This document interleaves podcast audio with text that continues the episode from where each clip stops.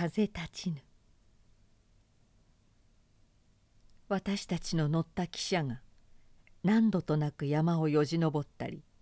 深い渓谷に沿って走ったりまたそれから急に打ち開けたぶどう畑の多い大地を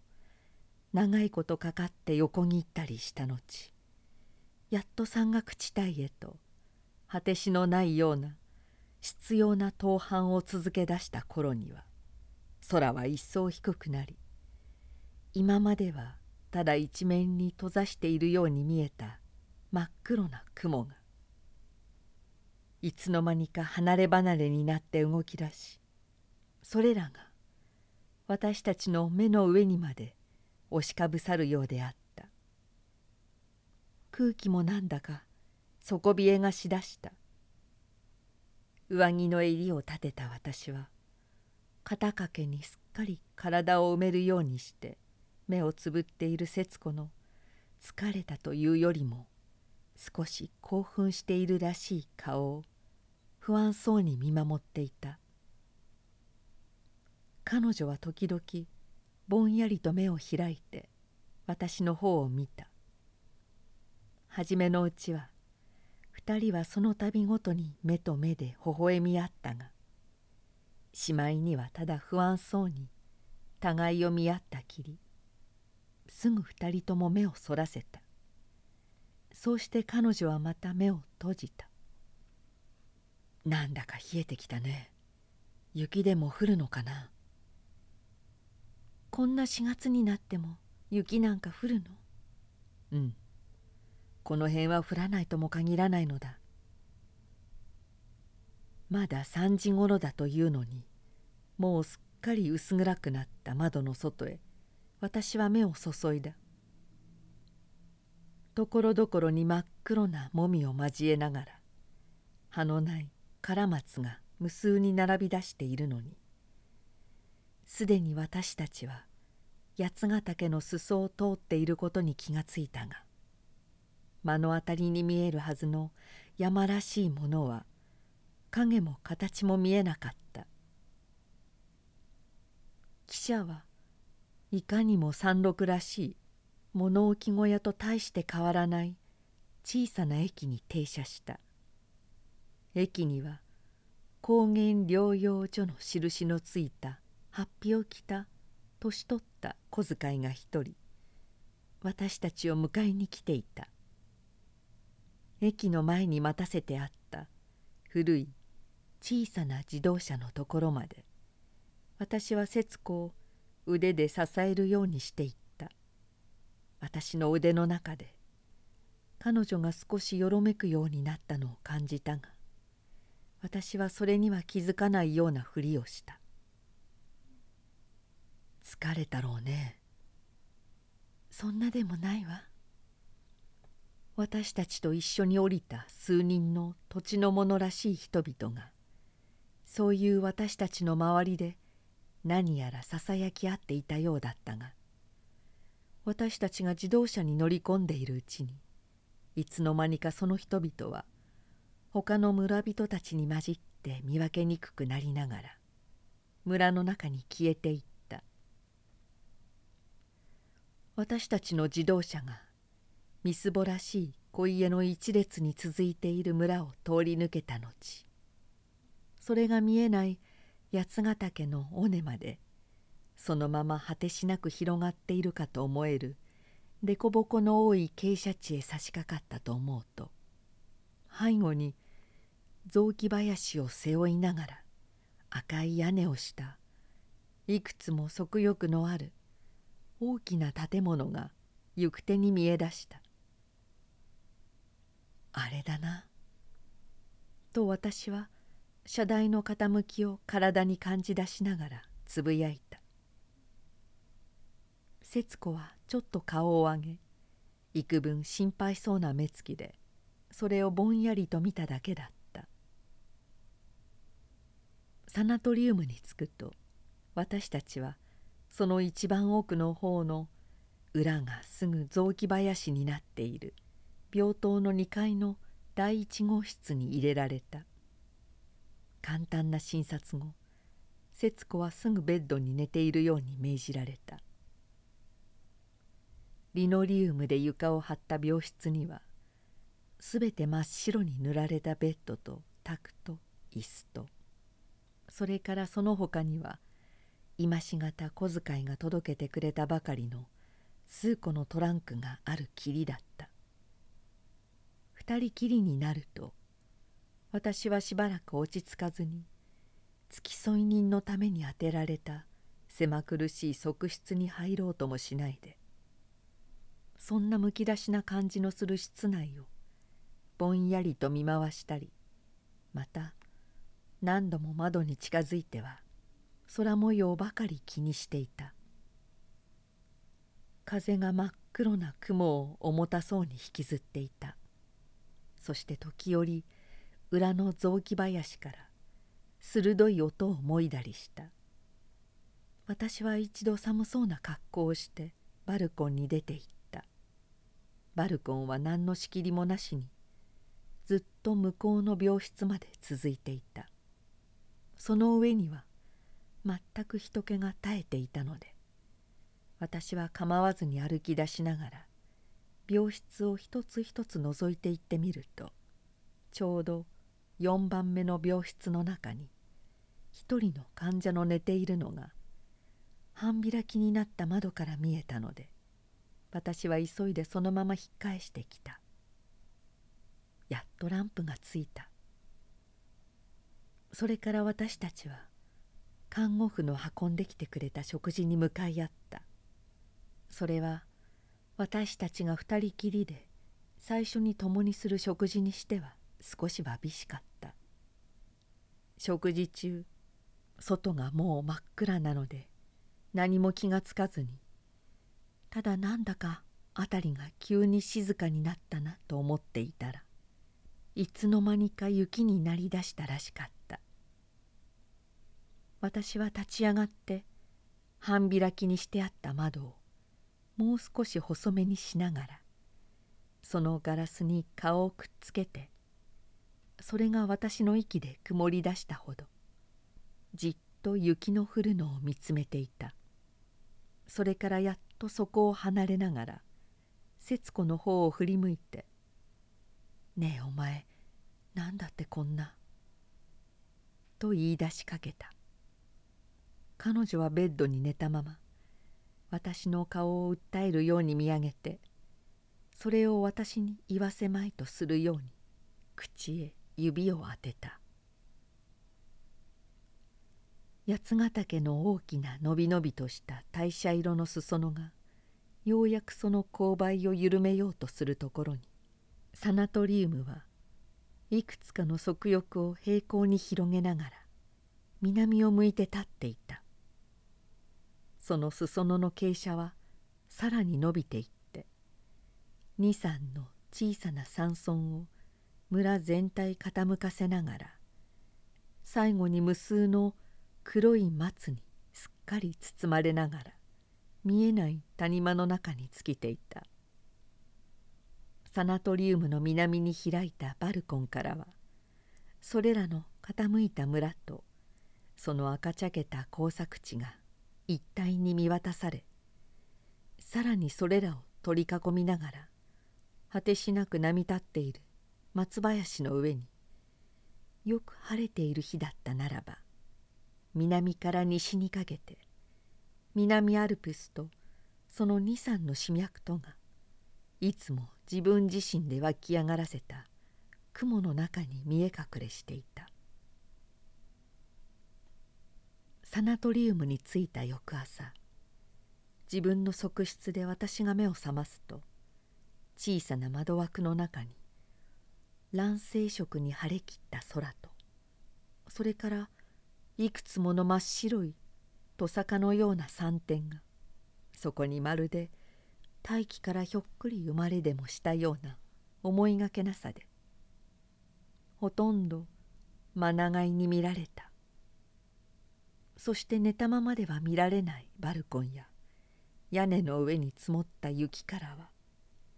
急に春めいた日の光を浴びながら絶えず水蒸気が立っているらしかった。少し寝過ごしたくらいの私は急いで飛び起きて隣の病室へ入っていった。節子はすでに目を覚ましていて毛布にくるまりながらほてったような顔をしていた「おはよう」私も同じように顔がほてり出すのを感じながら気軽そうに言った「よく寝られた?」ええ。彼女は私にうなずいてみせた。ゆうべ薬を飲んだの？なんだか頭が少し痛いわ。私はそんなことになんか構っていられないといったふうに元気よく窓も。それからバルコンに通じるガラスドアもすっかり開け放した。眩しくって一時は何も見られないくらいだったがそのうちそれに目がだんだん慣れてくると雪に埋もれたバルコンからも屋根からも野原からも木からさえも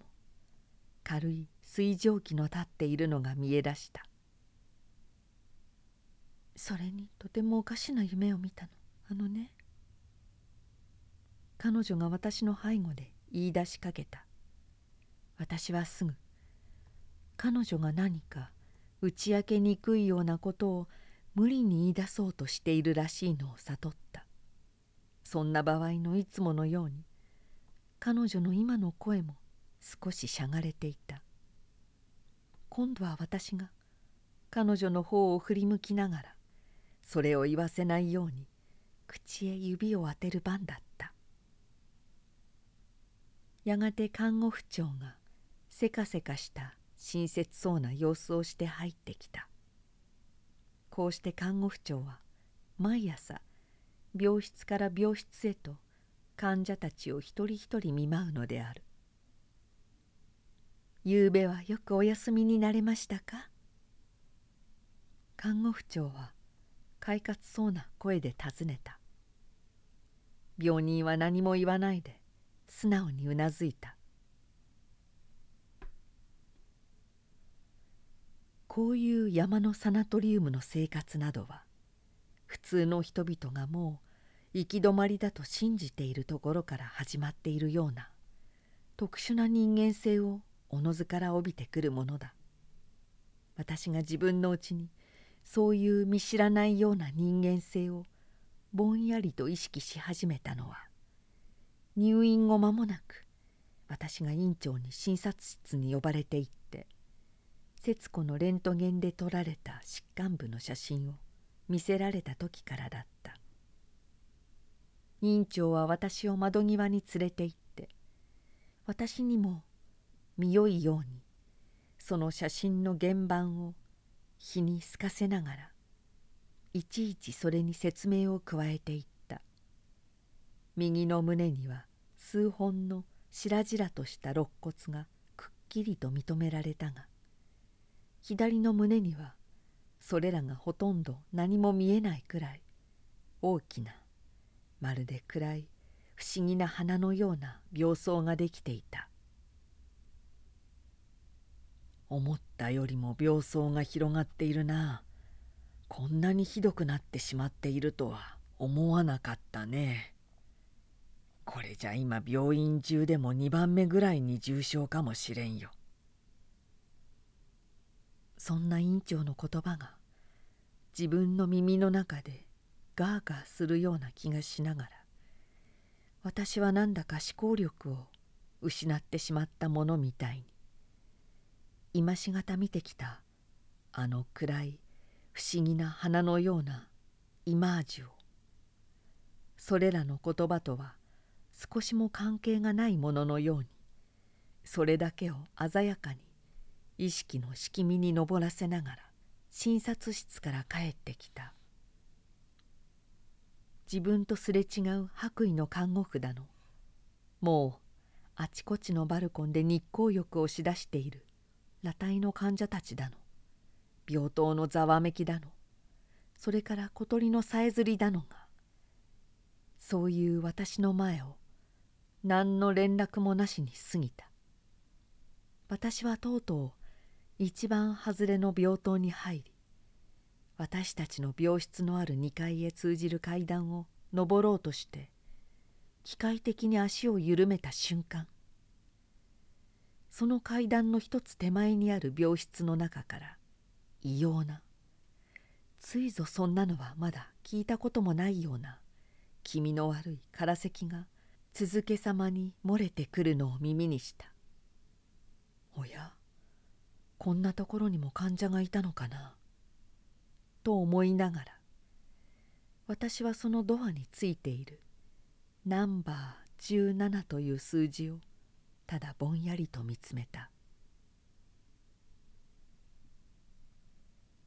こうして私たちの少し風変わりな愛の生活が始まった。節子は入院以来安静を命じられてずっと寝ついたきりだった。そのために気分のいい時は努めて起きるようにしていた入院前の彼女に比べるとかえって病人らしく見えたが別に病気そのものは悪化したとも思えなかった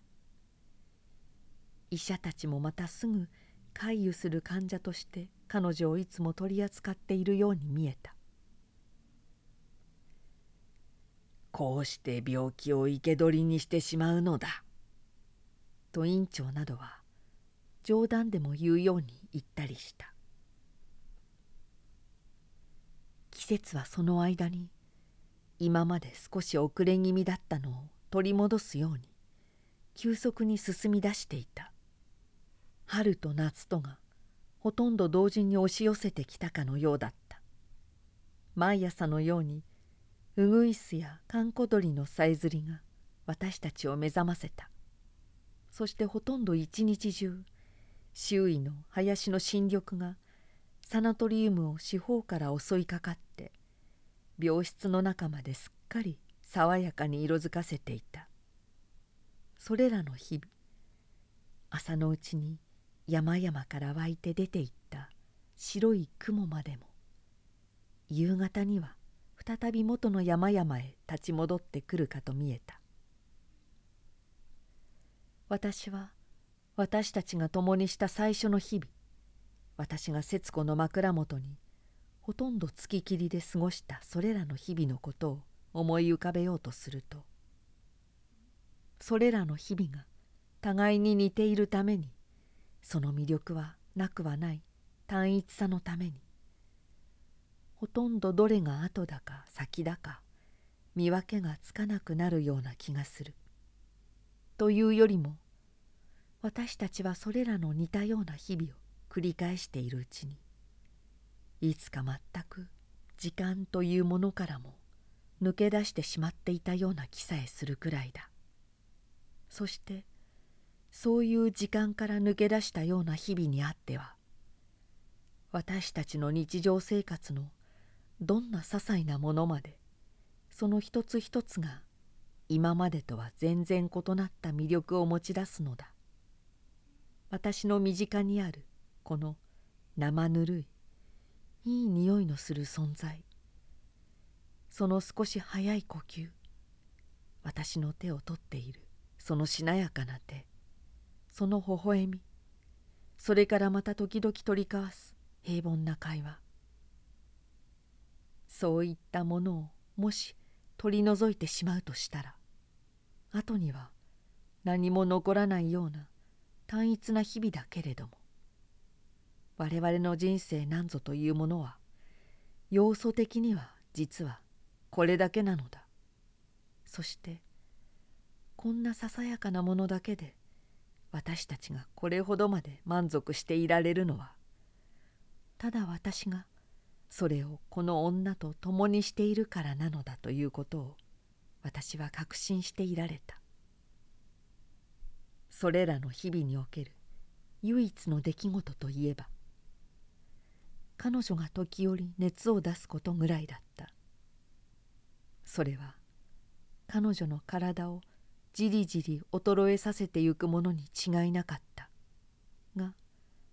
私たちはそういう日はいつもと少しも変わらない日課の魅力をもっと細心にもっと緩慢にあたかも禁断の果実の味をこっそり盗みでもするように味わおうと試みたので私たちの幾分死の味のする生の幸福はその時は一層完全に保たれたほどだった。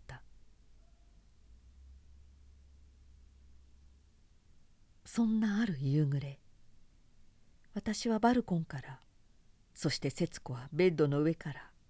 同じように向こうの山の背に入って間もない夕日を受けてその辺りの山だの丘だの松林だの山畑だのが半ば鮮やかな茜を帯びながら半ばまだ不確かなようなネズミ色に徐々に侵され出しているのを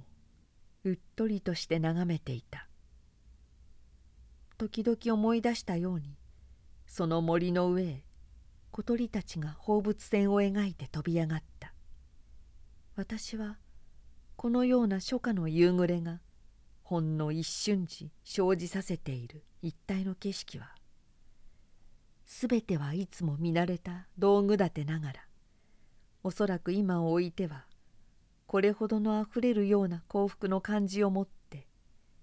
私たち自身にすら眺められないだろうことを考えていた。そしてずっと後になっていつかこの美しい夕暮れが私の心によみがえってくるようなことがあったら私はこれに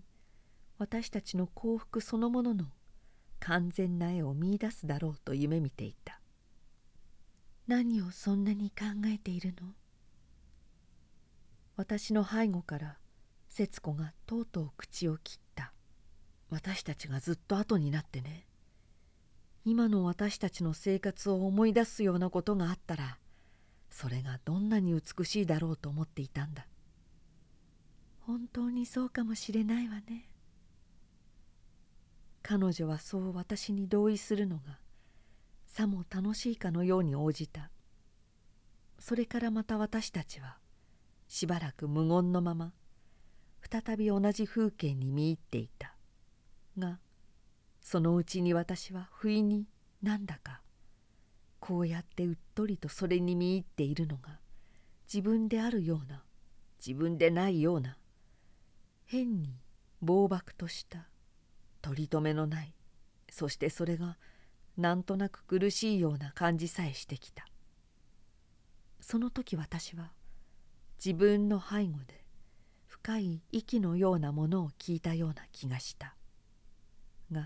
それがまた自分のだったような気もされた。私はそれを確かめでもするように彼女の方を振り向いた。そんなに今の？そういう私をじっと見返しながら彼女は少ししゃがれた声で言いかけた。がそれを言いかけたなり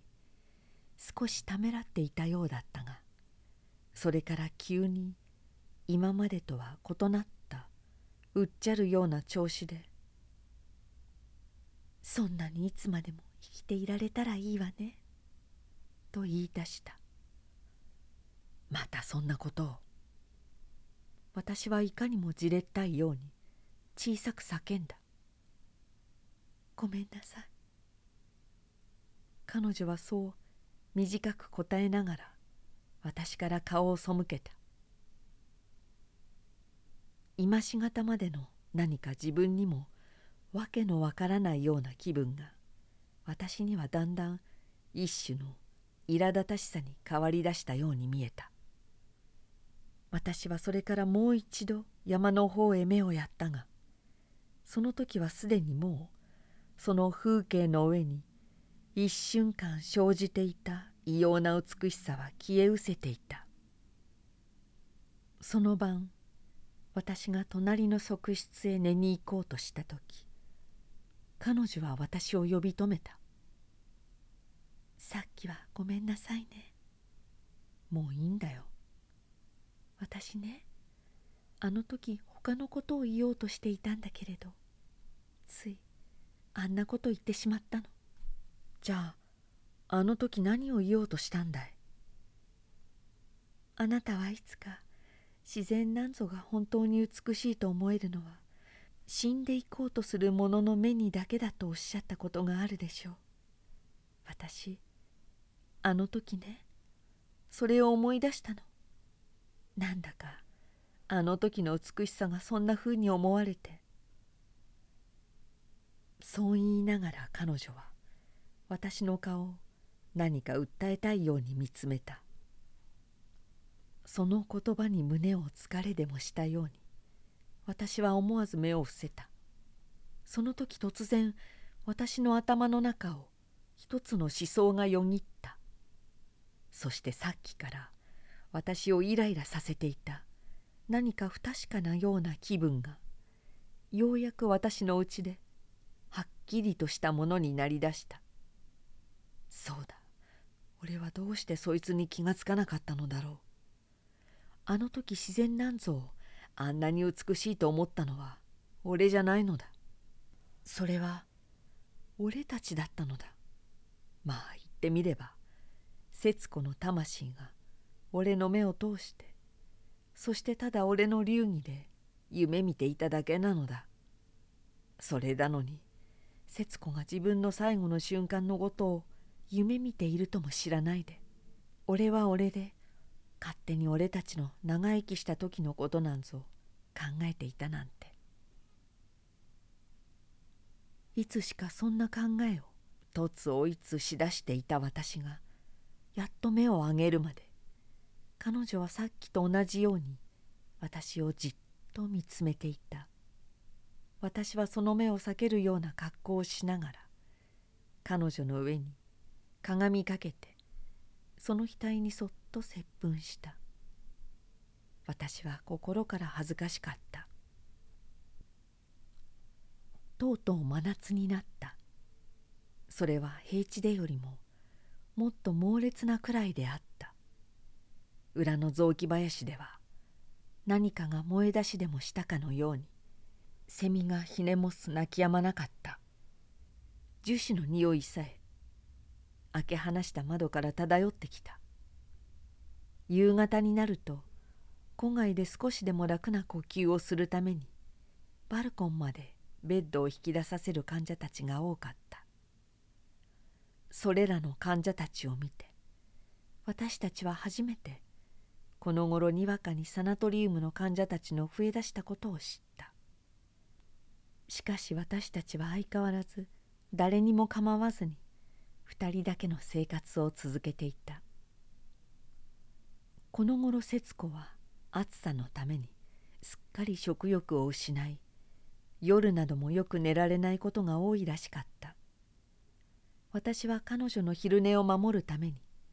前よりも一層廊下の足音や窓から飛び込んでくる蜂やアブなどに気を配り出した。そして暑さのために思わず大きくなる。私自身の呼吸にも気をもんだりした。そのように病人の枕元で息を詰めながら彼女の眠っているのを見守っているのは私にとっても一つの眠りに近いものだった。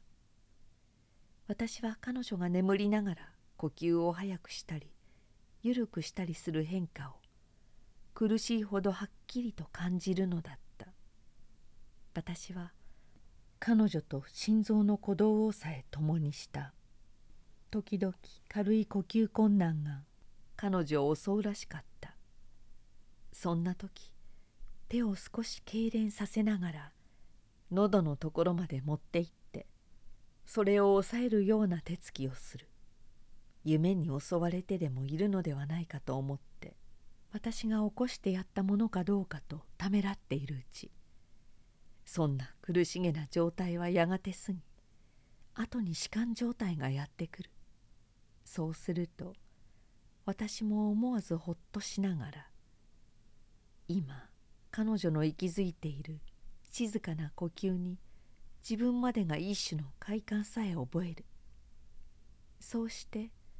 彼女が目を覚ますと私はそっと彼女の髪に接吻をしてやる。彼女はまだだるそうな目つきで私を見るのだった。あなたそこにいたの？ああ僕もここで少しうつらうつらしていたんだ。そんな晩など自分もいつまでも寝つかれずにいるようなことがあると私はそれが癖にでもなったように自分でも知らずに手を喉に近づけながらそれを抑えるような手つきを真似たりしている。そしてそれに気がついた後でそれからやっと私は本当の呼吸困難を感じたりする。がそれは私にはむしろ快いものでさえあった。